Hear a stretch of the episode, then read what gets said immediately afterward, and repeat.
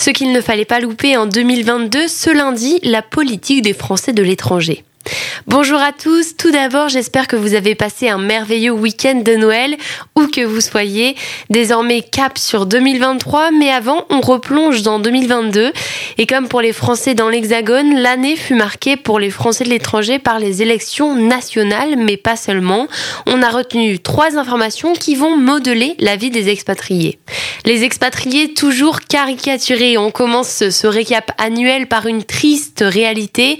En 2022, les Français de l'étranger sont toujours considérés comme des nantis par les élus de la République, au point qu'en plein débat sur la loi de finances, le député des Français de la péninsule ibérique, Stéphane Vogetta, a dû intervenir pour remettre l'église au centre du village.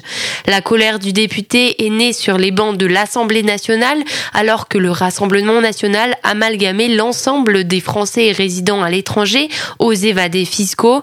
En effet, pour la députée Masson, Alpes-Maritimes RN, si les cerveaux fuient, si les jeunes quittent le territoire, c'est uniquement pour des raisons fiscales, sans oublier le retour de l'imposition au passeport.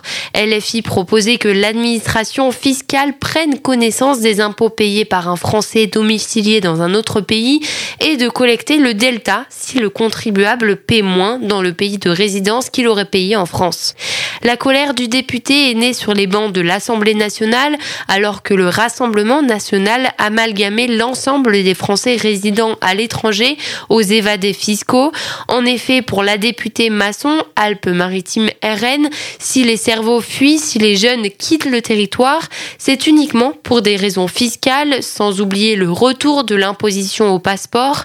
LFI proposait que l'administration fiscale prenne connaissance des impôts payés par un Français domicilié dans un autre pays et de collecter le delta si le contribuable paie moins dans le pays de résidence que ce qu'il aurait payé en France. C'est après avoir écouté les arguments des défenseurs de ces amendements que Stéphane Vogetta demanda la parole pour mettre fin à cette litanie de préjugés sur les Français qui résident hors de France. Victoire de l'Alliance Ensemble aux élections législatives. Parmi les 577 députés élus à l'Assemblée nationale, 11 ont pour circonscription celle des Français de l'étranger. Si dans l'Hexagone la déroute a été brutale pour le groupe de la majorité présidentielle Ensemble, à l'étranger, elle a su conquérir les citoyens avec 9 députés élus sur 11. On fait le point sur trois circonscriptions qui ont défrayé la chronique. Tout d'abord, la cinquième circonscription des Français de l'étranger qui est celle qui a le plus fait parler d'elle dans l'Hexagone lors de la campagne des législatives. Effectivement, l'ancien Premier ministre s'y était présenté sous les couleurs de Renaissance au détriment du député investi Stéphane Bogetta. Finalement, le député sortant a remporté son élection haut la main avec 57% des suffrages. Au second tour, il était contre l'écologiste Renaud Lebert. Dans la huitième circonscription, le nom du député a mis longtemps à sortir. Effectivement, si le vote en ligne donnait Déborah Abisror de Lième de Renaissance gagnante, le cumul avec les votes à l'urne ont finalement permis de réélire Meyer Habib, UDI. Les scores étaient donc particulièrement serré avec 50,58% pour le député candidat et 49,42% pour la marcheuse. La neuvième est la seule circonscription à l'étranger où la NUPES sort gagnante grâce à Karim Bencher. Il faisait face à l'ancienne ministre déléguée chargée de l'égalité entre les hommes et les femmes, Elisabeth Moreno. Olivier Becht nommé ministre des Français de l'étranger.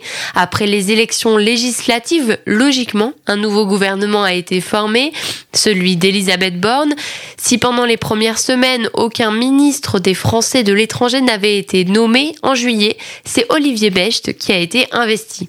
En septembre, il nous avait accordé sa première interview au sein de laquelle il nous avait exposé son plan d'action et les lignes directrices de son action. Vous pouvez retrouver le podcast sur le site lesfrançais.press. Beau lundi de Noël à tous et à demain pour une rétrospective 2022 dédiée à la politique internationale.